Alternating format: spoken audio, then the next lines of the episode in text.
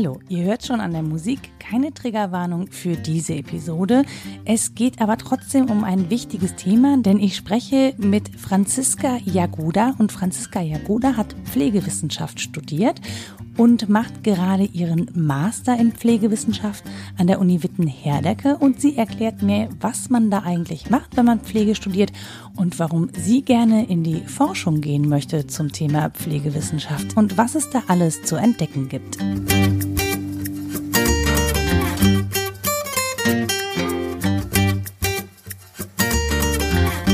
Hallo und herzlich willkommen zu Mensch, Frau Nora. Ich habe heute wieder einen Gast da und das ist Franziska Jagoda. Hallo Franziska. Hi Nora. Schön, dass du den weiten Weg gemacht hast. Du bist aus äh, Witten-Herdecke hier hingefahren. Ja, genau. Ich wohne in Dortmund, aber ja. ja. Mhm. genau. Weil du da studierst. Du studierst Pflegemanagement. Ich studiere Pflegewissenschaft. Oh, genau. Das heißt, was genau äh, sind da deine Fächer und Themen? Mm, also der, das ist ein Master mhm. äh, an der Universität Witten-Herdecke, deswegen auch Witten-Herdecke. ähm, ja, was sind die Inhalte? Das ist eigentlich ein wissenschaftlicher Studiengang. Also ich lerne äh, Methoden in der Wissenschaft, qualitative Forschung, quantitative Forschung, ja, alles, was zur Forschung dazu gehört. Forschungsethik, Wissenschaftstheorie, aber immer mit dem Bezug halt ähm, zur Pflege. Okay. Und dann auch durch die Settings hindurch. Also äh, Langzeitversorgung, Akutpflege im Krankenhaus, ambulantes Setting, ja. Und Master heißt, das ist ja schon relativ fortgeschritten. Ne? Wie bist du da hingekommen auf dem Weg zum Master? Wie ist dein äh, beruflicher Werdegang bis jetzt? Ähm, ich habe im Bachelor Gesundheits- und Krankenpflege dual studiert. Ähm, mhm. Also habe quasi ein Studium und die Ausbildung gleichzeitig gemacht und habe dann äh, im ambulanten Dienst gearbeitet und habe dann direkt den Master angeschlossen. Okay, das heißt, du hast deinen Bachelor auch in. Äh nee, den habe ich an der Fachhochschule in Bielefeld gemacht. Ich okay. komme aus der Ecke äh, Bielefeld und habe dann da studiert. Wir machen jetzt keine blöden Witze über Bielefeld, weil Bielefeld? es gibt auch schöne Dinge zu Bielefeld zu sagen, nämlich, dass ihr eine ganz geile Konzertkultur habt und dass auch sehr viele tolle Künstler aus Bielefeld kommen. Ja, äh, genau. Äh, mal ganz ab, davon abgesehen, dass es da auch so einen Fußballverein gibt, aber das ist. Das schludern wir jetzt, das Thema Fußball. Ähm, was ich ja spannend finde, ist, ähm, wie bist du auf die oder warum hast du das studiert? Also warum bist du dahin gegangen, hast gesagt, okay, ich möchte ein duales Studium machen. Ähm, du hättest ja auch einfach nur eine Ausbildung machen können zum Beispiel und sagen können, okay, ich will da jetzt arbeiten oder äh, vielleicht mache ich mich selbstständig in dem Bereich, was ja auch eine Möglichkeit ist. Mhm. Ähm, ja, ich ich wollte eigentlich immer Medizin studieren, tatsächlich. Jetzt äh, reißen wahrscheinlich ganz viele die Augen auf. Und ähm, ja, das hat dann aus verschiedenen Gründen nicht so richtig geklappt. Ich wollte aber unbedingt studieren tatsächlich. Und ähm, ich habe dann, ich habe Pflegepraktikum lange gemacht und habe auch einen Bundesfreiwilligendienst im Klinikum gemacht. Und habe dann gesehen, dass man äh, das halt da in dem Klinikum, wo ich das gemacht habe, eben auch äh, quasi studieren kann. Und dann habe ich gesagt, äh, das hat mir eigentlich die jetzt irgendwie das ganze Jahr sehr super gut gefallen und ähm, ich versuche das einfach mal. Und ähm, genau, habe deswegen eben das studiert und habe nicht die Ausbildung gemacht. Die Ausbildung an sich alleine hätte ich wahrscheinlich nicht gemacht. Ich wollte irgendwie, ich wollte unbedingt studieren, ich weiß nicht. Wieso. Noch was dazu haben sozusagen. Genau, ich wollte irgendwie diesen, ich habe, glaube ich, immer so das Gefühl gehabt, im Studium lernt man noch mal mehr irgendwie, ich weiß auch nicht, mit den Dingen umzugehen und das war mir irgendwie wichtig, dass ich das mache. Okay. Und genau, ja. Das heißt, wie sieht, wie sieht dein Alltag dann aus? Also du arbeitest dann trotzdem aber da auf Stationen und äh, als Krankenpflegerin. Genau, das, also das ist das, was viele ähm, bei uns machen. Mhm. Also die machen ihren Master, aber nebenbei arbeiten sie im Krankenhaus, aber ich tatsächlich nicht. Mhm. Also ich, ähm, ich bin ja umgezogen dann nach Dortmund, um hier den Master zu machen und ähm, bin dann angefangen, äh, in der Wissenschaft zu arbeiten, weil ich gesagt habe, wenn ich halt auch ein wissenschaftliches Studium mache, ist es vielleicht nicht schlecht, auch nebenbei in der Wissenschaft zu arbeiten, wenn man das dann auch hinterher weitermachen will. Mhm. Ich glaube, da Erfahrung zu sammeln ist immer ganz gut. Und genau deswegen arbeite ich in einem Forschungsinstitut. Aber dann während deines Bachelors, also mit der Ausbildung, hast du ja dann schon irgendwie auch eine Krankenpflegerinnen-Ausbildung. Ah, ja, genau. Gemacht, das ne? habe ich gemacht, ja. Genau, okay. während des Studiums, also im Bachelor habe ich ganz normal meine Praxiseinsätze absolviert. Und ja. Und was, was muss man da können? Also ich habe diesen Beruf noch nie ausgeübt. So, ich äh, habe natürlich die Bilder, die man im Fernsehen immer sieht, vor Augen, aber ich weiß jetzt nicht so konkret, was du da können musst. Das ist ja nicht, du bist ja nicht Krankenschwester, sondern Krankenpflegerin. Das ist ja ein Unterschied, glaube ich. Nein, das ist, nein, das yeah. ist genau, das ist einfach nur ein Unterschied in der Bezeichnung. Okay. Also früher hieß der Beruf Krankenschwester und ähm, dann heißt oder mittlerweile heißt er Gesundheits- und Krankenpfleger, Gesundheits- und Krankenpflegerin mhm. und ähm, er hält jetzt nochmal einen anderen Namen, aber das ist eigentlich, also es ist dasselbe. Und ähm, das Studium an sich, also Gesundheits- und Krankenpflege zu studieren, unterscheidet einen in den Tätigkeiten eigentlich hinterher erstmal nicht großartig von dem, was jetzt, sagen wir jetzt mal in Anführungsstrichen, ähm, eine Krankenschwester mit Ausbildung macht. Mhm. Ähm, es ist so, dass wir natürlich ein bisschen andere Inhalte haben. Wir haben nochmal einen wissenschaftlichen Input bekommen und man geht vielleicht nochmal anders an andere Dinge ran. Also man hat dann sowas wie ein Fallmanagement nochmal gehabt, wo man sich einzelne Patientenfälle angeschaut hat und versucht hat, quasi ein, ja, so ein holistisches Bild von diesem Fall ähm, zu ähm, bearbeiten. Es ist halt so, dass ähm, innerhalb der EU eigentlich in jedem Land Pflege studiert wird. Mhm. Und wir in Deutschland hier ähm, das halt nicht tun müssen. Und ähm, das ist halt der Versuch, quasi ähm, das halt an EU-Standards anzugleichen oder anzupassen. Okay, das heißt sozusagen die Pflege auf, ja, mit mehr Unterbau zu stellen, wobei ich kann mir ja nicht vorstellen, dass sie vorher irgendwie nicht so viel gelernt hätten wie mit diesem Studium, sondern nur, dass es einfach schlechter bezahlt worden ist. Äh, ja. So. Genau. Also das, was wir an Inhalten haben, sind halt was ich, also sind halt eigentlich die gleichen. Also es geht auch um die Versorgung natürlich von Patientinnen und Patienten. Man lernt, glaube ich, einfach nochmal anders an Dinge ranzugehen. Also ich lerne halt nochmal zu schauen, ob das, was, ähm, was vielleicht jetzt seit 20 Jahren gemacht wird, ob das wirklich ähm, überhaupt einen Effekt hat. Mhm. Ob ich, dass ich nochmal in die wissenschaftliche Literatur schaue, ähm, dass ich, ja, das, was ich Diktatur anders reflektiere. Das habe ich eben schon gesagt, aber genau. Na, na, die Herangehensweise ist einfach eine andere. Also man lernt, ähm, sich auch nochmal aktiv irgendwie einzubringen und ähm, vielleicht auch Dinge zu verändern ein Stück weit. Mhm. Ja. Ähm, kannst du es an einem Fall ganz konkret machen? Also ein Patient, ein Beispielpatienten und dann sagen, wie du da vorgehen würdest? Also was du dann da zum Beispiel machst, also in der Versorgung, aber dann eben auch äh, in der Reflexion darüber? Da liegt einer mit einem gebrochenen Bein oder so.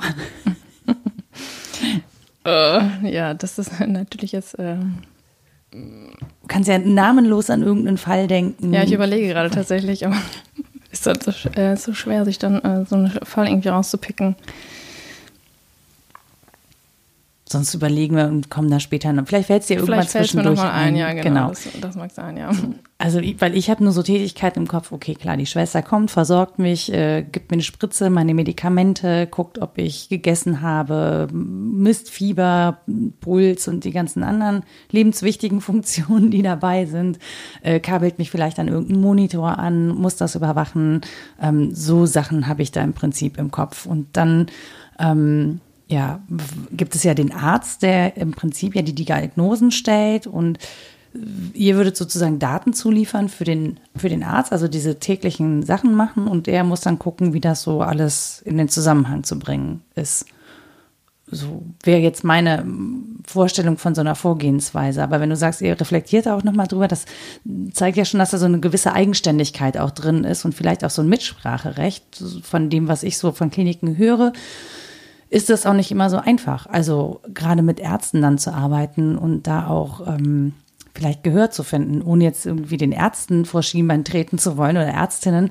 Aber das heißt ja schon, dass das Teamwork an der Stelle ist und dass man sich da auch als Team gut verstehen muss, damit solche ähm, Informationen auch gut ausgetauscht werden oder Beobachtungen. Das stelle ich mir die kompliziertere Stellschraube vor. Ja, also ich glaube, es, es wäre schön, ähm, wenn das überall so ein Teamwork wäre also es gibt nicht viele Pflegende mit Bachelorabschluss. Also die Mehrheit, die ganz große Mehrheit, äh, es ist irgendwie ein Prozent oder so, glaube ich, in Deutschland, die überhaupt so einen derartigen Abschluss haben. Von daher ist die, ich sage jetzt mal so, die Awareness ist einfach noch nicht so richtig da. Man wird, man ist halt ganz normal quasi in der, unter den Pflegenden dabei. Also mhm.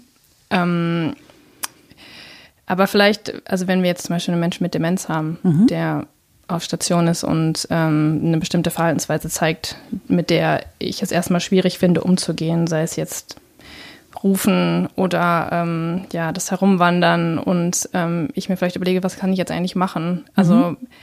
welche, welche Möglichkeiten oder welche Maßnahmen gibt es vielleicht, die, ähm, die, die es mir erlauben, damit besser umzugehen? Und mhm. ähm, ich schaue vielleicht nochmal nach und gucke, was ich da als effektiv ähm, ja, gezeigt hat und versuche das vielleicht einfach mal. Und das kann ich dann eben evaluieren. Also, hat das jetzt was gebracht?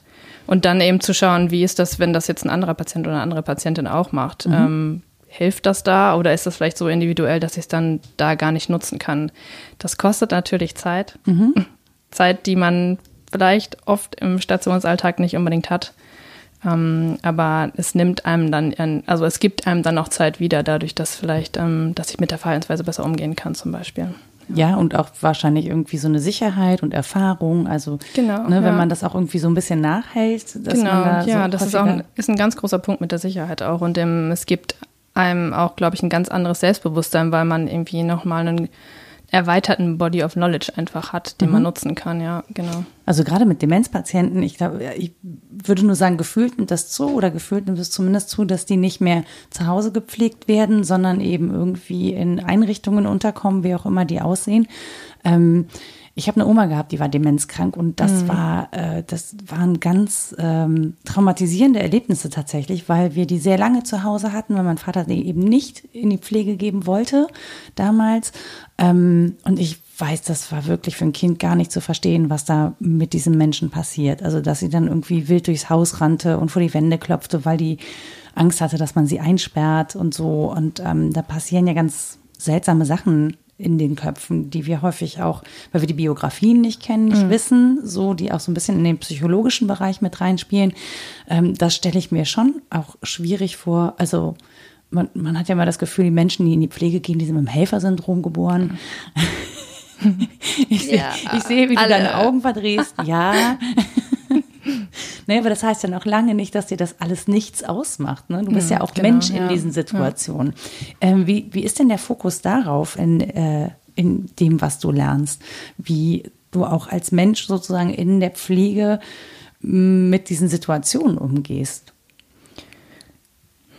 Ja, man, man lernt, ähm, ja, man lernt irgendwie empathisch zu sein, aber das dann trotzdem nicht, ähm, nicht zu nah an sich ähm, ranzulassen. Das ist natürlich ich glaube, das kommt auch mit der Erfahrung. Also das ist zum Beispiel, glaube ich, etwas, was man vielleicht eher schlechter beibringen kann. Also da mhm. muss man vielleicht auch dann so ein bisschen auf die, also die Erfahrung der, ähm, der, äh, der Pflegenden, die halt schon lange in, auf den Stationen arbeiten oder im ambulanten Dienst oder wo auch immer, ähm, ist da, glaube ich, ganz viel wert, um nochmal, das dann auch im Gespräch nochmal irgendwie zu ähm, verarbeiten.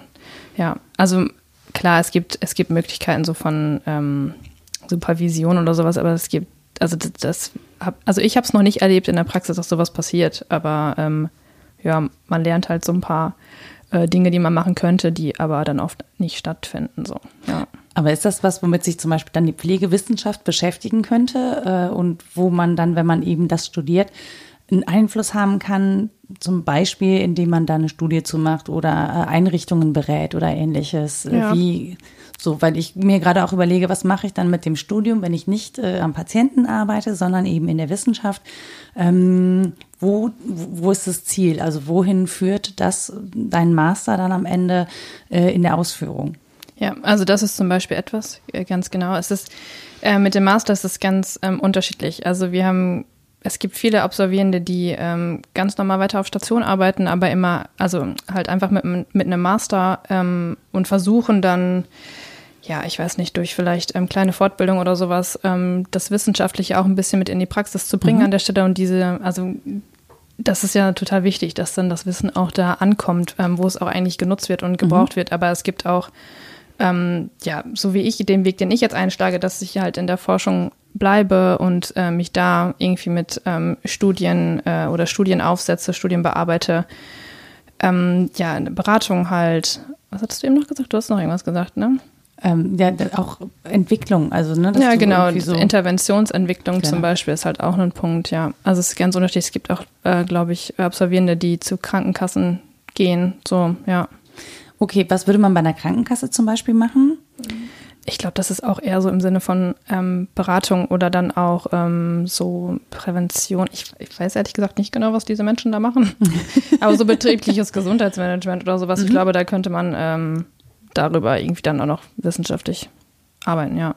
Was, was mir so auffällt oder was ja auch viele Menschen beklagen, es wird sich sowieso häufig mehr beklagt als gelobt, ne? das ist ja so ein bisschen hier, ähm, ist aber tatsächlich, dass auch bei, bei Ärztinnen und Ärzten ähm, dieses Menschliche so ein bisschen untergeht. Ne? Also dass es auch gar nicht äh, im Studium zum Beispiel vermittelt wird. Wie geht mhm. man eigentlich miteinander um? Die haben dann so Testgespräche mal zwischendurch und können das dann mal so ein bisschen üben. Ähm, aber ich stelle mir das ganz grundsätzlich nicht so einfach vor, ähm, mit so vielen verschiedenen Menschen auch in der Pflege umzugehen, die so viele verschiedene Bedürfnisse haben, ähm, die auch häufig vielleicht gar nicht wissen, wie sie bestimmte Sachen ausdrücken, weil sie kein eben genau kein medizinisches Vorwissen haben. Das geht jetzt nicht nur in Richtung, weil sie aus einem anderen Land kommen, sondern tatsächlich viele ältere Menschen. Ne? Also meine Oma, wenn die mir jetzt erklären müsste, was die hat, ähm, die würde ein ganz anderes Vokabular benutzen als wir beide jetzt zum Beispiel. Jetzt mhm. habe ich gut Sportwissenschaften studiert und kenne so ein paar Sachen und Bezeichnungen für den Körper. Ähm, aber auch da ist es ja so, dass ähm, ja, um sich, um sich zu äußern oder auch das Gefühl zu haben, man darf sich äußern, ja auch so ein Vertrauensverhältnis da sein muss. Und wenn ich das Gefühl habe, zum Beispiel, ähm, ich belaste den anderen die ganze Zeit, weil er eh schon Stress hat, ähm, gerade ältere Frauen, glaube ich, haben manchmal echt ein Problem mit. Also ist nur so meine Beobachtung. Ich weiß nicht, ob du das aus der Praxis bestätigen kannst. Du meinst, dass dann Patienten und Patientinnen sich nicht mehr unbedingt melden, wenn was ist, oder? Ja, Weil, zum Beispiel. Also, ja. dass solche Sachen dann vorkommen und dass man das ja irgendwie dann auch verhindern muss. Ne? Trotz Stress und selber wissen, okay, ich muss heute irgendwie so und so viele Patienten durchkriegen, ähm, immer noch das Gefühl zu geben, man hätte, man hat dann halt für jeden doch noch ein Ohr. Hm. Ja, und das ist was, also das wir sind jetzt, wir sind jetzt immer im Krankenhaus, aber das ist schon okay, weil, aber ähm, das ist was, was äh, Patientinnen und Patienten ganz, ganz schnell merken. Und mhm. da kann man, ich, da kann man denen noch so oft versichern, dass ähm, man jetzt genug Zeit hier gerade äh, im Zimmer mit ihnen hat, ähm, die, die merken das schon und das überträgt sich auch sehr schnell. Das merkt man auch ähm, immer mal wieder, dass ähm, wenn dann die äh, Gesundheits- und Krankenpflegerin, die jetzt vielleicht für den oder die Patientin zuständig ist, ähm, bisschen hektischer ist, dann merkt man, dass auch die Patientengruppe, die sie betreut, irgendwie so ein bisschen wuseliger ist oftmals und ähm, ja, doch. Aber ja, man, man muss da, glaube ich, eine gute Balance finden. Also, und ich finde, es ist schon, es ist tatsächlich irgendwie auch ein Zeichen davon, dass, dass da ein bisschen äh, viele Dinge im Argen sind. Also mhm. wenn man merkt, dass Patienten sagen, ja, es tut ihnen leid, dass sie jetzt klingeln mussten, aber sie mhm. haben halt irgendwie seit drei Stunden Schmerzen, aber eigentlich wollen sie nicht stören, so. Mhm.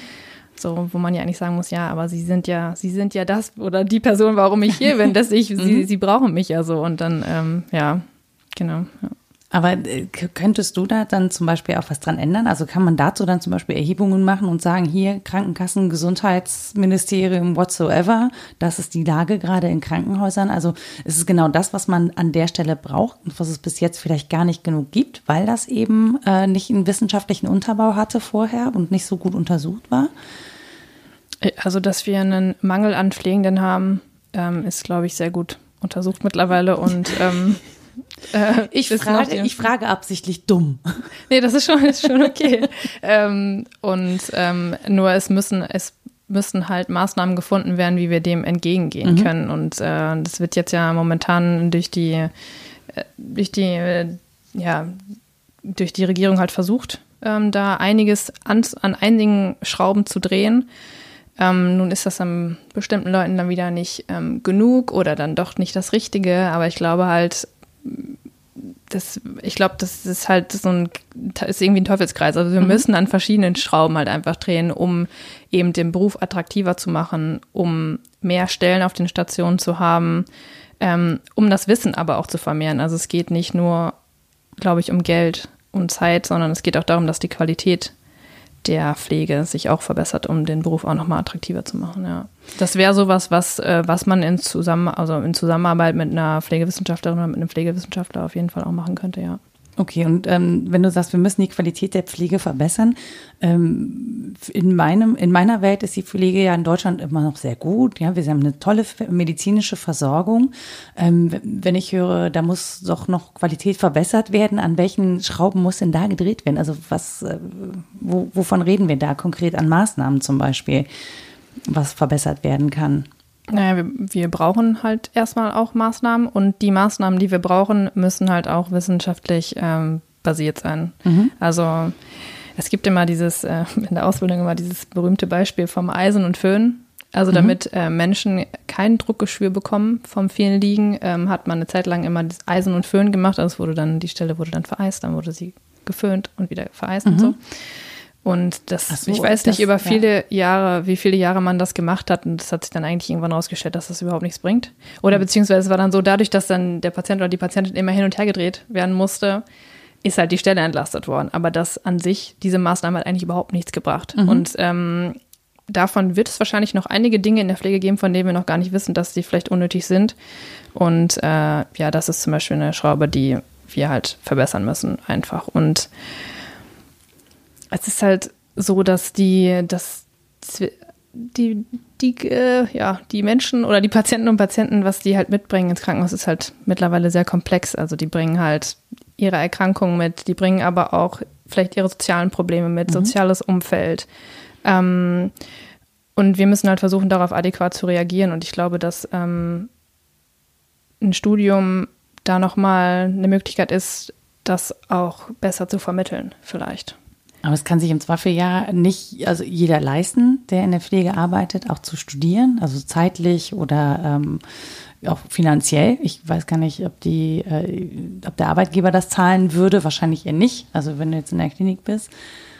Es gibt ja so man, manchmal, also mit so einer Ausbildung kann man ja manchmal so ein Studium auch finanzieren, ne? Aber ich weiß gar nicht, wie da die Modelle zum Beispiel sind in der Pflegewissenschaft. Ja, genau. Also ich bin jetzt, also das, was ich jetzt gerade gemeint habe, ist eigentlich tatsächlich eher noch der Bachelor. Also der Bachelor würde an sich ja auch erstmal dafür reichen. So. Und ähm, der Bachelor ist halt, den macht man ja, wenn es ein primär qualifizierender Bachelor ist, macht man ihn anstelle der Ausbildung und dann bekommt man auch ganz normal sein Ausbildungsgehalt.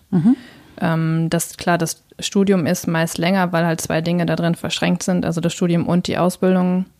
Ähm, Wie lange ich das also ich habe vier Jahre studiert. Ja, aber das Gehalt zieht sich dann auch über die vier Jahre so. Und oder bis man bis man die Ausbildung hat, so bis man das Examen gemacht hat. Und ja, den Master wir brauchen wir brauchen nicht jeder in der Pflege braucht einen Master, so. Also ähm, von daher, da so ein, so ein Skill-Mix zu haben, ist schon auch gut. Von daher, es wäre vielleicht nicht schlecht, wenn wir mehr Leute haben, die einen Bachelor hätten. Das würde schon reichen erstmal.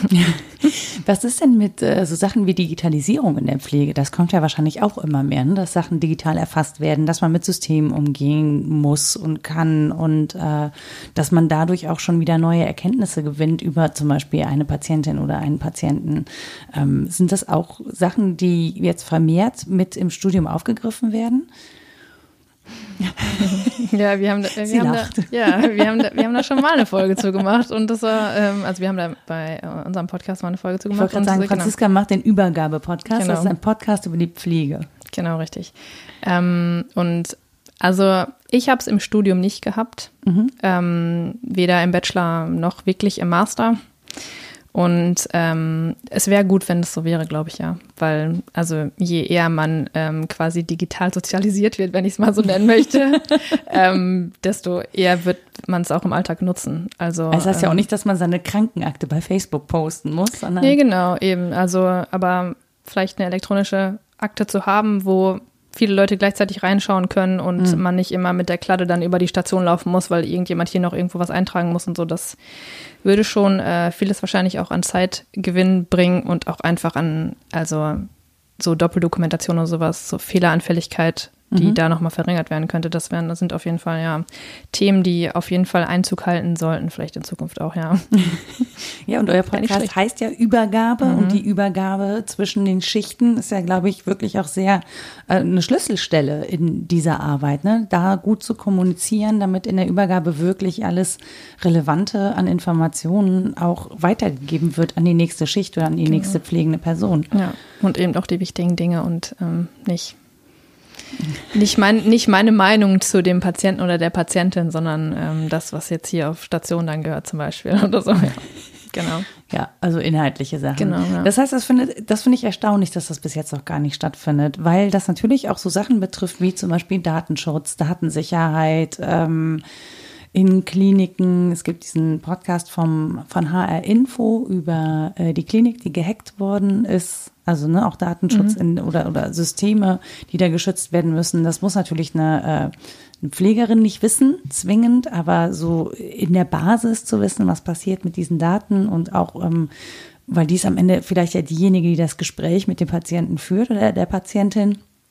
ähm, dass man da Informationen zugeben kann, das wäre nicht so ganz falsch. Ja, auf jeden Würde Fall ich nicht. jetzt mal behaupten. Ja, definitiv. ja. Das heißt, das würdest du dir aber wünschen. Kann, kann man so einen Wunsch nicht formulieren an seine Uni oder so? Doch, kann man bestimmt. Ich glaube, ich, ich glaube sogar, ich habe das schon mal gesagt.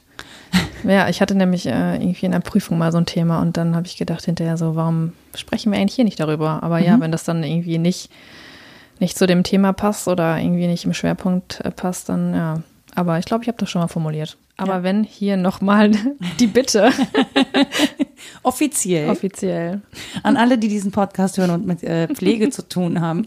Nee, aber ich finde das, ich finde das wirklich spannend, weil wir natürlich auch aus Gründen hier sehr vorsichtig sind, gerade mit diesen, mit dieser Datenweitergabe und elektronische Krankenkarte. Das wird ja auch heiß diskutiert, ehrlich gesagt. ne? Also da werden auch Hemmschuhe liegen, die, auf die man dann keinen Einfluss hat an der Stelle, wenn man jetzt Pflege studiert.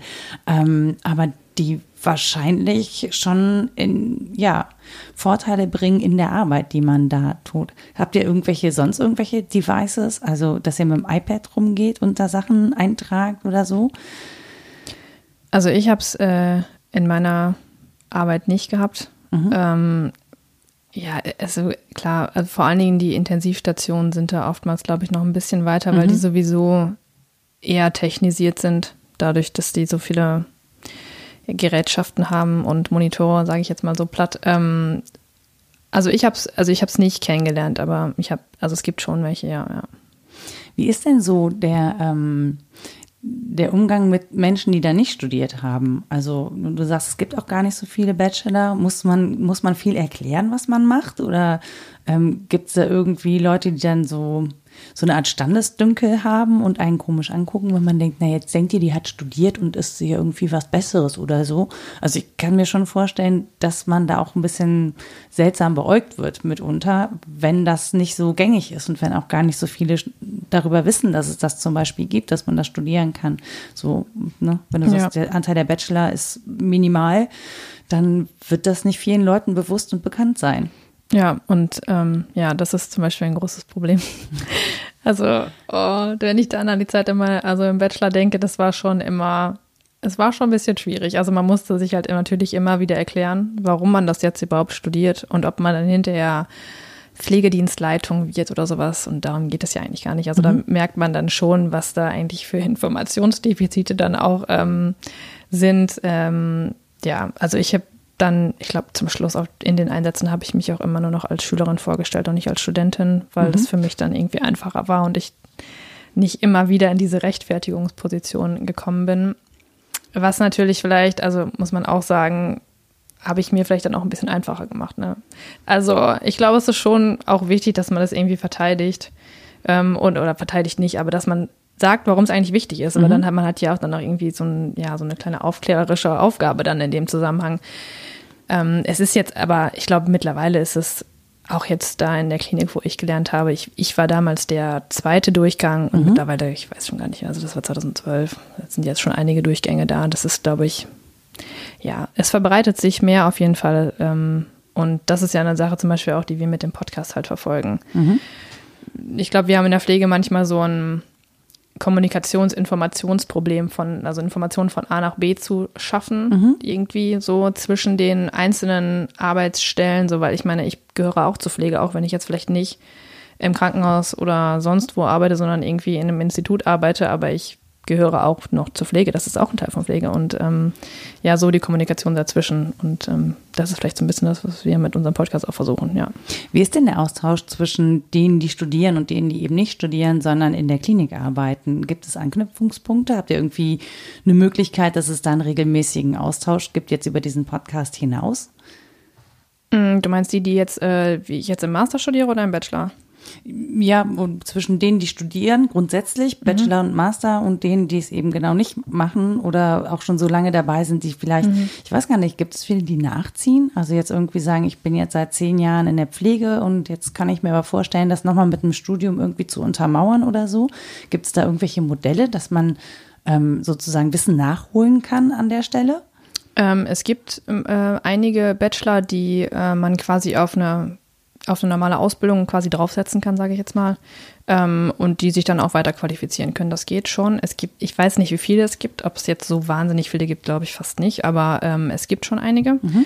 Und ähm, ja, der Austausch, also der Austausch findet halt im Bachelor dadurch über die Praxiseinsätze statt. Also mhm. wenn ich halt ganz, ich arbeite ja ganz normal mit auf Station, ich sag das auch immer so, ich arbeite ganz normal mit auf Station. Ja, natürlich, weil ich mache ja dasselbe. ähm, da findet der Austausch statt. Ähm, ja, im Master ist es halt so, da die Leute, die halt noch, sage ich jetzt im Krankenhaus oder auch ähm, in äh, Pflegeheimen arbeiten, die tauschen sich da aus, aber sonst außerhalb dessen, wenn man sich jetzt nicht aktiv darum bemüht, findet der Austausch eigentlich so nicht statt, halt höchstens irgendwie über Social Media oder so vielleicht nochmal, ja. Mhm. Und ähm, ich habe mich gerade äh, gefragt, also ne, wenn du sagst, ganz normal auf Station, wenn man jetzt so einen Stundenplan hat ne, und studieren muss, dann ist man auch nicht so flexibel planbar wie die anderen, oder? Also kann, machst du dann auch Nachtschichten und so 24-Stunden-Dienste oder so? Oder muss man mit dir, weil du eben deinen Unistundenplan noch hast, anders ähm, arbeiten, was deine Dienstzeiten und so angeht? Ähm, also ich kann jetzt tatsächlich nur für meinen Studiengang sprechen, weil ich nicht genau weiß, ob das in anderen Studiengängen anders ähm, ist. In NRW gab es ja einige Modellstudiengänge, mhm. äh, Pflege, und die waren sehr unterschiedlich aufgebaut. Mhm. Und mein Studiengang war so, dass ähm, ja quasi, ähm, wie hieß das? Es hieß nicht verschränkt, aber wir waren quasi ähm, wir haben Ausbildung und Studium zusammen gekoppelt gehabt. Mhm. Also wir waren dann irgendwie drei Tage in der Woche halt ähm, an, der, an der Hochschule und zwei Tage an der Berufsfachschule oder so. Und oder andersrum. Und dann haben wir aber Blöcke gehabt, in denen wir in der Praxis waren. Also wir ah, okay. haben ganz normal dann sechs, sieben Wochen waren wir auf Station oder halt ähm, am ambulanten Dienst oder so. Und äh, danach sind wir dann wieder quasi in die Theoriephase gegangen. Also ich glaube, anders ist das auch ich sehr schwierig. Sagen, ja, ja, das stelle ich mir auch total schwierig für die ja. Dienstplanung vor. Aber, aber, ja, aber im Master zum Beispiel ist es dann so, die Leute, also jetzt haben wir auch ähm, Blockwochen gehabt mhm. Und die Leute, die halt in der Praxis arbeiten, die äh, sind dann in den Wochen, oder ich halt auch, ich war dann auch nicht äh, im Institut. Dann für die Zeit fällt man dann halt raus und das muss dann auch von der Station getragen werden, dass die Leute dann so geplant werden, dass sie halt ähm, studieren können, ja. Und fällt Ihnen das leicht? Weil ich überlege gerade, ne, wenn ich jetzt jemanden habe, dessen Arbeit zum Beispiel ich dann auch sehr schätze, wenn wenn ich dann weiß, okay, die oder der ist nur sechs, sieben Wochen verfügbar und dann muss ich wieder sechs, sieben Wochen auf diese Person verzichten. Ähm, das würde mir schon schwer fallen, wenn ich jetzt einfach so mal ganz egoistisch aus äh, Arbeitgebersicht denken würde. Das fände ich schon irgendwie anstrengend wenn ich die Person sozusagen auch immer wieder abgeben müsste. Mhm. Ja, das ist ja, also in der Ausbildung an sich ist das ja ganz normal. Ah, okay. Also ähm, da hat man halt, die Einsätze sind so und ich bin dann, man ist dann für jeden Einsatz auch auf einer anderen Station. Man mhm. muss halt bestimmte Disziplinen durchlaufen. Und äh, da ist das ganz normal, dass die, dass die ähm, Schülerinnen oder Studierenden eben nur für sieben Wochen da sind. Weißt du, wie verbreitet das Pflegestudium in Deutschland ist? Du hast ja schon gesagt, in NRW gab es super unterschiedliche Modelle, mhm. weil das so eine Testphase ist. Man wollte verschiedene mhm. Module austesten. Mhm. Hat man sich da jetzt irgendwie geeinigt? Oder ist das immer noch sehr unterschiedlich? Also du musst das nicht wissen, aber ich dachte, vielleicht weißt du es zufällig. Ich sollte das wahrscheinlich wissen, aber ich weiß es nicht. ähm, ja, wie verbreitet ist das? Ich, also es ist schon ach, ja, keine Ahnung. Ich kann es nicht so richtig, also ich kann es nicht in Zahlen ausdrücken und ähm, wenn ich jetzt einfach irgendeine so Wischiwaschi sage.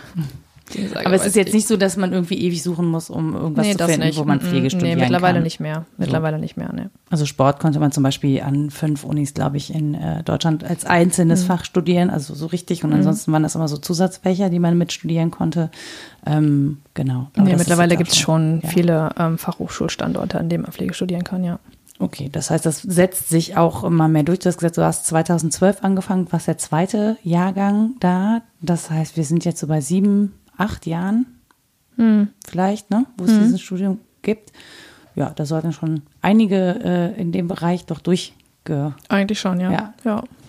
Hm, wie ist denn oder wie stellst du dir denn eine ähm, ideale Pflege für die Zukunft vor? Also wenn du jetzt sagen, wenn du jetzt Wünsche äußern könntest und sagen könntest, so müsste Pflege sein, damit irgendwie Menschen wirklich gut versorgt sind. Aus Sicht der Pflege, also klar, über Ärzte und ähnliches kannst du nichts sagen, aber ne, wenn du jetzt überlegst, wie wäre das für dich optimal, dass du gut arbeiten könntest und dass du auch das Gefühl hättest, die Menschen, die du versorgen musst oder darfst, kannst, willst, die sind auch gut versorgt. So. Aber das ist so eine Frage, bei der kann man, glaube ich, nur verlieren. Warum? Ja, nein, ich entdecke. Nee, es gibt ganz viele Punkte, die man da jetzt anführen kann, glaube ich. Aber ich, ich fange einfach mal an. Fang, fang mal an, ja, ich finde das Ja, spannend. also genau. Also die Ausbildung ist halt meiner Meinung nach ein wichtiger Punkt. Also ich glaube, dass wir viel mehr Wissen brauchen, um den Patienten oder die Patientin gut versorgen zu können. Also ähm, ausreichendes Wissen ist halt wichtig. Äh, ich spezifiziere das jetzt mal nicht weiter, weil dann kommt man wieder hin irgendwie. äh, Dann gibt's Haue. Sch- Schwulitäten oder so. ähm, ja, aber ich meine, klar, außerhalb ähm, der Medizin und sowas, aber trotzdem ist der interdisziplinäre oder die interdisziplinäre Arbeit ähm, auf Station oder auch im ambulanten Dienst oder im Pflegeheim natürlich total wichtig. Also das wäre auf jeden Fall etwas, ähm, was ich, oder wie ich mir gute Pflege vorstellen würde, dass ein vernünftiger interdisziplinärer Austausch ähm, stattfindet, weil ähm, also ich glaube, na, perfekte Pflege wäre eigentlich, wenn wir vom Fall ausgehen, ja. Also wenn wir von, von der Patientin oder vom Patienten aus her denken, einfach. Und dann uns überlegen, was, was braucht diese Person jetzt da an dieser Stelle und was braucht sie jetzt auch gerade in der Situation eigentlich und dass ich in der Lage bin, das eben auch zu tun. Und also, dass ich das halt kann, dass ich die Zeit dafür habe. Zeit ist auch ein Faktor, der halt auch wichtig ist. Also äh, ich kann nicht auf Station zehn ähm, Patientinnen und Patienten gleichzeitig gut versorgen. Das ist, glaube ich, eigentlich de facto nicht möglich. Und ähm, wenn dann, wenn wir das alles haben, wenn wir das Wissen haben, mit dem wir gut umgehen können und was wir auch anwenden können und wenn wir auch genug Wissen haben, um irgendwie den Patienten und Patienten zu helfen, wenn der interdisziplinäre Austausch gut ist, weil anders können wir halt irgendwie Gesundheitswesen nicht machen, glaube ich. Ähm, dann ja Zeit und gut, wenn dann die Bezahlung halt noch gut wäre, also dass auch genug Leute ähm, sich überlegen, den Job halt zu machen, dann ähm, wäre das noch gut. Und wenn dann die Verschränkung zur, ähm, zur Wissenschaft auch noch gut ist, also quasi in Praxistheorie, Praxistransfer, ähm, wenn wir da im regen Austausch miteinander wären, dann wäre das äh, noch toller. Du hast gesagt, du würdest dir wünschen, dass es vom Patienten aus gedacht wird. Ich würde das voraussetzen. Von wo aus wird denn jetzt gedacht? Aktuell, wenn du sagst, das ist eine Verbesserung, wenn wir mal vom Fall und vom Patienten ausgehen würden. Ja, was ich damit meine, ist, glaube ich, dass, ähm, dass wir versuchen halt die Menschen, die äh, mit dem Patienten oder der Patienten zusammenarbeiten, also Medizin, ähm, Therapieberufe und auch die Pflege, dass ähm, wir gucken, was, was braucht diese Person jetzt gerade halt und nicht also dieses Abarbeiten von äh, Dingen, die ich halt machen muss. Also vielleicht muss ich bei einem Patienten gar nicht jedes Mal den Blutdruck messen, weil der ist eigentlich okay. So und ähm, aber jetzt jetzt hat er gerade irgendwie ein Bedürfnis, was ich jetzt erstmal stillen muss, bevor ich irgendwie alles andere mache und dafür brauche ich jetzt aber jemand aus von den Therapieberufen und dann kommt der jetzt halt und äh, ob ob der jetzt eigentlich dafür geplant ist oder nicht, ja, vielleicht sollte der Physiotherapeut oder die Physiotherapeutin eigentlich erst später kommen, aber sie kommt halt dann einfach jetzt so irgendwie. So. Also, dass es weniger, dass es flexibler wird, höre Ja, ich daraus. ja, ne? Also, genau. dass die Behandlung flexibler wird. Ähm, mein Eindruck ist, dass auch viel in Kosten gedacht wird. Also, was kostet mich das jetzt und passt das ins Mhm. Budget? Ähm, Liegezeiten fallen mir da zum Beispiel ein, ja, dass so, äh, dass schlaue Menschen für bestimmte Krankheiten bestimmte Liegezeiten terminiert haben. Ja, klar, genau ähm, oder so eine Geburt, ne? wie lange die dauern darf, wie lange eine Hebamme mit einer Gebärenden beschäftigt sein sollte im äh, optimalen Fall oder im Schnitt. So, das sind ja ähm, statistische Zahlen, äh, die einfach in der Realität äh, von der Abweichung leben und nicht vom Standard. Ja, so. ja. Ähm, ähm, wie passt denn die Ökonomie da rein? Ist das auch Teil der Pflegewissenschaft?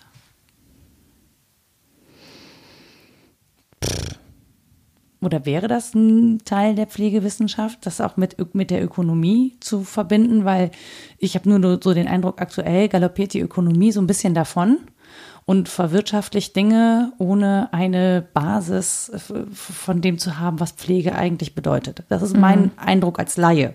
So, das heißt, ich, du müsstest mir jetzt sagen, ob das in irgendeiner Form zutrifft, ähm, ob das vielleicht denkbar ist, dass man das auch verzahnt oder besser verzahnt, als es jetzt ist. Ja, es wäre wahrscheinlich von Vorteil, wenn es so wäre, ne? Das war jetzt eine gute Steilvorlage. ähm, ja, also ich Tatsächlich weiß ich jetzt so gar nicht, inwieweit sich die Pflegewissenschaft äh, großartig mit ökonomischen Themen beschäftigt und wahrscheinlich. Äh, Aber du wärst ja darüber gestolpert im Zweifel, oder? In deinem Studium bisher. Also du machst ja, genau. Bachelor also genau. Also von den Inhalten her, ähm, die ich jetzt im Studium gehabt habe, erstmal nicht. Mhm. Ähm, aber dass ich mich natürlich in Studien mit ökonomischen Fragestellungen ähm, beschäftige, kann natürlich ähm, schon sein. Also jetzt, wenn wir uns jetzt die Systemperspektive irgendwie angucken, so äh, mit ähm, Trägern und äh, Krankenkassen und sowas, das passiert schon. Inwieweit da jetzt dann immer mit Summen oder sowas gehandelt wird, Mhm. kann ich nicht sagen. Das weiß ich ehrlich gesagt nicht. Ich habe jetzt gerade meinen Kollegen vor Augen, der wahrscheinlich jetzt sie, die, die Hand an den Kopf schlägt. Aber naja, egal. Nee, das darf er gar nicht. Da gibt ja gar keinen Grund. Wer die Hand vom Kopf schlägt, muss ja aufschlagen. So sieht das ja. nämlich aus. Ja. Nee, aber das sind ja, ähm, das ist ja Hintergrundinformation, ne? Also was mir das nur zeigt, ist, es gibt halt, das Ding ist ja nicht nur komplex in seiner Interdisziplinarität, ne, in der ja immer noch, und das wird mir zu oft vergessen, in der immer noch im Mittelpunkt ein Mensch, ein Lebewesen, ein atmendes, fühlendes Lebewesen steht, ähm, das sozusagen eingepasst wird in Abläufe, in die auch sein müssen. Ne? Also es geht gar nicht darum, natürlich muss es irgendwie alles organisierbar sein, so. Ähm, aber ich finde das schwer ökonomisierbar. Plus, wenn du sagst, es wäre natürlich schön, wenn das auch noch ordentlich bezahlt würde. Natürlich muss das auch ordentlich bezahlt werden. Das ist so, ähm, das ist im Zweifel ja lebensrettend. Ne? Pflege. Also es ist jetzt nicht so, dass man zwar ist jetzt nicht so, dass man jeden Tag ein Leben rettet. Men, man, manche Menschen müssen einfach gut versorgt werden. Denen geht's, äh, die sind psychisch vielleicht äh, okay, stabil. Ne? Also niemand ist psychisch super drauf, wenn er krank ist, würde ich behaupten. Aber die kommen gut mit ihrer Krankheit klar und kommen auch gut mit dem Genesungsprozess klar und so. Und die brauchen halt eine Betreuung im Sinne von Verband wechseln und müssen das Gefühl haben, da ist jemand, der ansprechbar ist. Aber daneben gibt's ja auch noch ganz, ganz viele andere Sachen, nämlich die Leute, die eben nicht gut damit zurechtkommen, dass sie krank sind, auf Hilfe angewiesen sind, ähm, die vielleicht auch selber Geldsorgen haben, ähm, weil sie bestimmte Leistungen sich nicht, also nicht finanzieren können zum Beispiel, ne? und weil die merken, okay, ich müsste jetzt irgendwie für eine gute Pflege mehr Geld ausgeben, das habe ich aber nicht. Das, und das sind ja Probleme, mit denen sind ja am Ende diejenigen konfrontiert, die direkt am Patienten arbeiten. Ja, genau. die kriegen es ja am meisten ab. Ja. Habt ihr eine psychologische Einheit? Nee. Also du meinst jetzt im Sinne von, dass ich damit lerne, äh, umzugehen Ja, oder was? Genau. Nee, also habe ich nicht gehabt. Aber wäre das auch? für- Also du hast ja gesagt, es gibt sowas wie Supervision, aber Ja, es genau, wird selten, selten angeboten. Ja, genau. Ja, aber das, das wären solche Dinge, ja, die man, vielleicht wäre das auch nochmal eine Sache, die man versteckt nochmal, ähm, die halt viel wichtiger wäre, so dass ähm, wir auch lernen, damit viel besser umzugehen irgendwie. Und wenn ich weiß in der Situation, an wen ich mich wenden kann, dass ich, Mhm. äh, oder dass ich halt, dass die Problematiken weiterleite, des, äh, die Problematiken des Patienten oder der Patienten, dann, ähm, dann geht es ja auch noch, dann, dann kann ich ja auch irgendwie was tun, so. Mhm. Aber wenn ich dann mit der Situation gar nicht äh, klarkomme, ja, dann ist halt, ja. Also ich glaube, das ist halt, es gibt ja viele Leute, die auch aussteigen aus der Pflege und ähm, viele Menschen auch, die ähm, Burnout haben. Und ich glaube, das ist vielleicht auch so eine Sache, die dazu auch nochmal beiträgt, dass man irgendwie gar nicht richtig lernt, mit wirklich richtig harten Situationen umzugehen. Kann ich mir vorstellen, ist jetzt, ist jetzt eine These. Weiß ich nicht, aber ja. Ist vielleicht auch gar nicht gut untersucht bis jetzt, ne? Also zum Beispiel, Ja, wie da die sein. Ausstiegs- und Ausfallraten sind, wäre im Zweifel ja auch was, was man dann wissenschaftlich ähm, Genau, das, also darüber gibt es Studien, ich weiß jetzt aber keine Zahlen, aber die Ja, gibt es auf jeden Fall, ja. Doch, ähm, Genau, aber- Mhm. warum äh, Pflegende aussteigen, wie viele aussteigen, doch wie lange sie überhaupt in der Pflege bleiben, so, da gibt es schon, das ist ein, also wie man sich das halt, sie bleiben sehr kurz in der Pflege Mhm.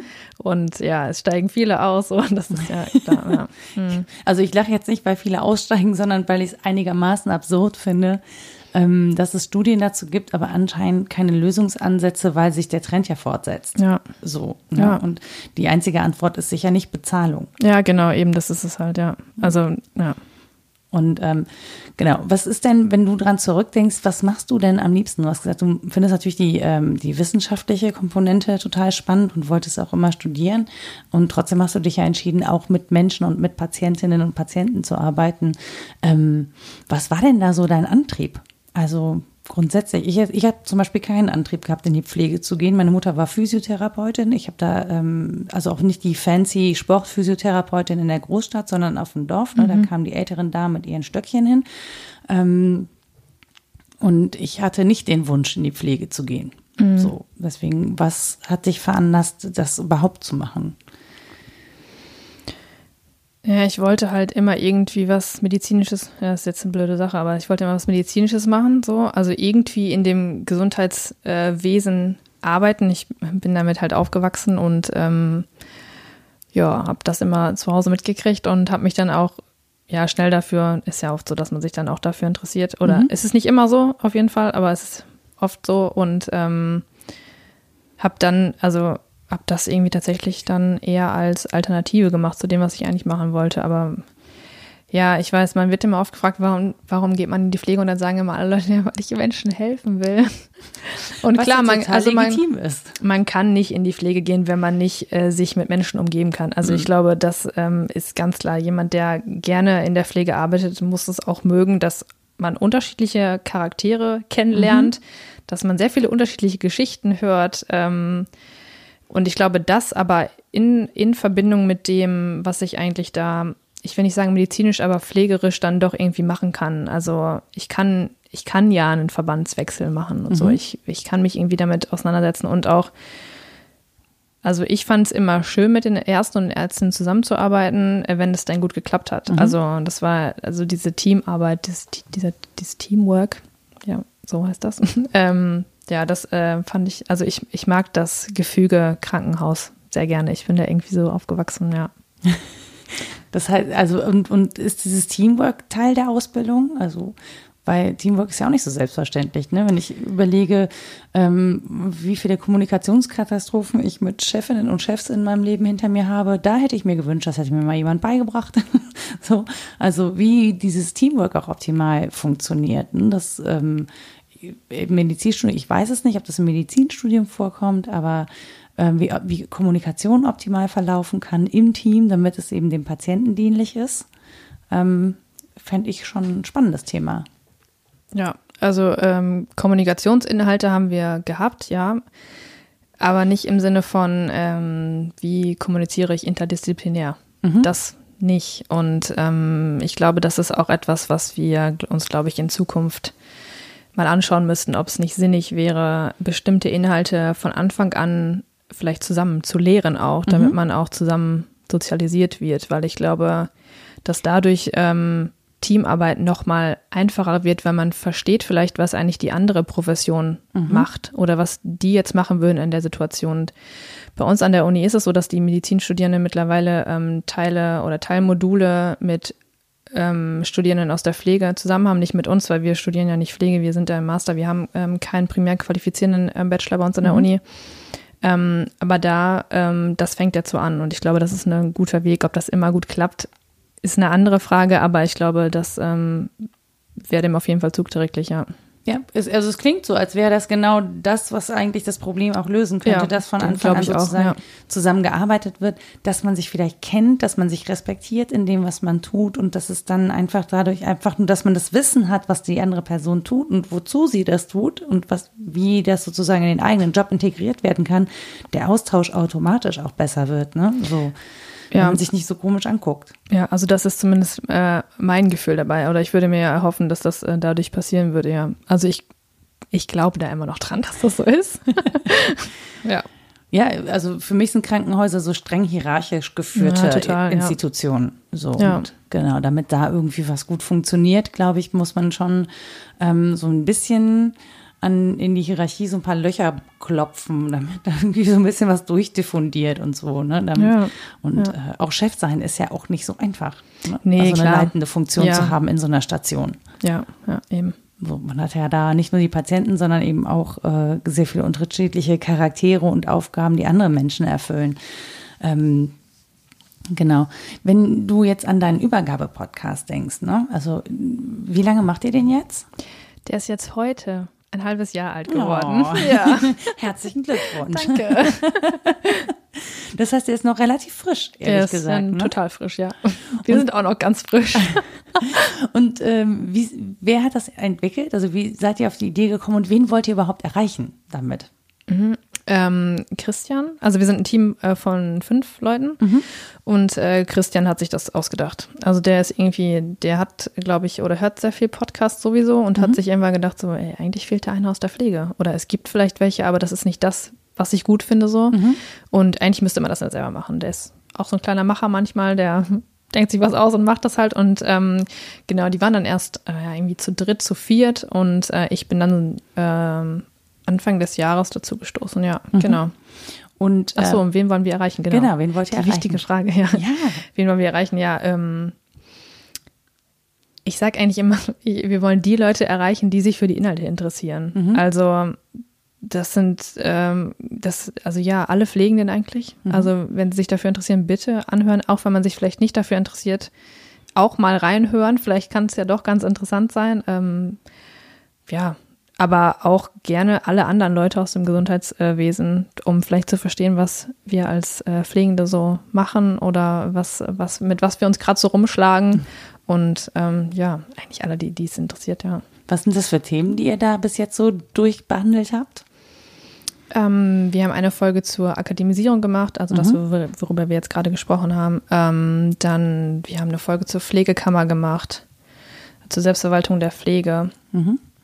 Mm, Jetzt haben wir gerade heute ist eine die ANP-Folge rausgekommen. Also das ist das ist auch nochmal eine Weiterbildung auf äh, Masterniveau. So Kannst du AM ANP kurz ja, übersetzen? Advanced Nursing Practice heißt Ah, okay. das. Ja, ähm, genau, das ist ein Konzept aus den USA. Ja. Ähm, was haben wir denn noch für Folgen gehabt? Da, wir, wir waren bei einer ähm, Wahlveranstaltung zur Europawahl, Mhm. ähm, die vom Berufsverband ähm, organisiert wurde. Ja, ganz unterschiedliche Themen. okay, Ja. also auch das, was euch so in eurem Alltag als Pflegende sozusagen Genau, was, begegnet. was uns begegnet, ähm, wo wir denken, dass es wichtig wäre. Also die Pflegekammerfolge war zum Beispiel so eine, wo wir gesagt haben, wir, äh, wir vertreten eine bestimmte Meinung und ähm, wollen ähm, da auch dahingehend so ein bisschen aufklären auch. Mhm. Und genau, ja. Das heißt, ähm, was wäre das was fürs Krankenhausradio? So eine Übergabefolge vom Podcast. Es gibt ja in manchen Krankenhäusern gibt es ja so einen Krankenhaussender, so ein Krankenhausradio. Ach so, ja, bestimmt. Also ich meine, Dass Patientinnen Klar. und Patienten das hören, ich meine, das wäre, glaube ich, eine ganz sich- gute Unterhaltung, oder? Ja, die können sich das auch anhören. Ja, wenn, wenn sie. ja, doch. Also ich meine, klar, da sind ja, also ich. Gut, klar, man geht natürlich hart tief in die Themen dann teilweise rein. Ob das jetzt, ähm, ich sage jetzt mal in Anführungsstrichen für Laien noch ähm, wirklich ähm, sehr interessant ist, weiß ich nicht, kann ich nicht beurteilen. Aber manche, manche ähm, folgen bestimmt mehr als andere, ja. Okay, dann schlagen wir das jetzt hiermit vor fürs Krankenhausradio. Wer sowas betreut oder sowas hat oder das da vorstellen möchte, der darf sich auch gerne bei Franziska melden. Ähm, ich würde einfach mal deinen Twitter-Handle raushauen oder du Ja. haust es am besten raus. Äh, was muss ich raushauen? dein Twitter-Handle, dein Ad. Ad Achso, mein, mein Ad, mein Ad ist äh, Ad FA Jagoda. Genau, ja, ich war nicht ganz sicher, ob es Franziska Jagoda ist oder deswegen das habe ich dir den Ball versucht, ganz elegant rüber zu spielen. und ich habe ihn nicht verstanden. Ja, toll. Gar kein Problem, mein Fehler. Ich hätte es ja. Ja. auch nachgucken können. Digitalisierung und sowas, ne? Vorher. Ja, ja, da müssen wir unbedingt dran arbeiten. Ja, aber das ist ja auch spannend, ne? Also, dass ihr dann auch bei Twitter seid und wirklich das Ganze nach außen kommuniziert, ne? Also, weil ich glaube auch, dass das Thema mehr Aufmerksamkeit braucht. Wir werden mehr oder weniger alle in irgendeiner Form davon betroffen sein in Zukunft. Ähm, ne? Auch wenn wir selber gesund sind, haben wir vielleicht Angehörige, die im Krankenhaus untergebracht werden. Unsere Eltern werden älter. Das bringt es ja auch irgendwie so mit sich. Vielleicht sind die darauf angewiesen. Ähm, und es ist ja irgendwie so eine, das ist der gesellschaftliche Unterbau, der ja auch dafür sorgt, dass wir entlastet werden, wenn es eben jemanden zu pflegen gibt und wir das eben nicht selber machen können. Deswegen, äh, nur weil es gerade aktuell im eigenen Alltag nicht stattfindet, heißt es ja nicht, dass es grundsätzlich nie stattfinden wird. Nee, das ist auf jeden Fall ein Thema, was irgendwann jeden oder jede berührt. Also, oder berührt nicht. Ähm, wie Ja, betrifft Betrifft, so, das ist das richtige Wort. Ja, Ja. genau. Also von daher, ja, doch. Also der Podcast wird auch teilweise, also in der Lehre oder so, wird er auch schon verwendet. Das ist eigentlich ganz schön manchmal zu hören, ja. Also man, man kann ihn auch, man kann ihn auch äh, auf unterschiedliche Weise nutzen. ja. Also vielleicht dann doch Ausschnitte im Krankenhausradio, wer weiß. Ja. Franziska, vielen, vielen Dank, dass du den weiten Weg hierhin gemacht hast, damit ich nicht nach Dortmund fahren muss. ja, sehr gerne. Mit der Bahn. Ja, das war ein bisschen schwierig, aber ne. Genau, und ich hoffe, dass sehr, sehr viele Menschen äh, den Übergabe-Podcast hören und sich vielleicht auch ein bisschen für die Belange in der Pflege interessieren, da mal hingucken äh, und überlegen, wie wir das gestalten können, damit es eben in Zukunft für alle auch gut laufen kann. Also nicht nur für Patientinnen und Patienten, sondern eben auch für die Pflegenden. Ähm, wer weiß, vielleicht können wir da noch irgendwas dran drehen was das Ganze angeht. Ja, hoffentlich. Doch, doch. Die Daumen sind gedrückt. Ich bin da hoffnungsvoll. Also, bis zum nächsten Mal. Tschüss. Das war Mensch, Frau Nora. Zu Gast Franziska Jagoda. Musik Anja Arnold. Wenn euch diese Episode gefallen hat, dann empfehlt sie doch gerne weiter, lasst mir ein Abo da im Podcatcher eures Vertrauens und vielleicht auch die ein oder andere Bewertung, damit andere, die über diesen Podcast stolpern in ihren Feeds, vielleicht auch wissen, worauf sie sich hier einlassen und ob ihr das gut gefunden habt oder nicht. Ähm, ein paar Sternchen tun es auch oder ihr schreibt einen kleinen Text, da würde ich mich super drüber freuen. Und ansonsten sage ich Tschüss und bis zum nächsten Mal.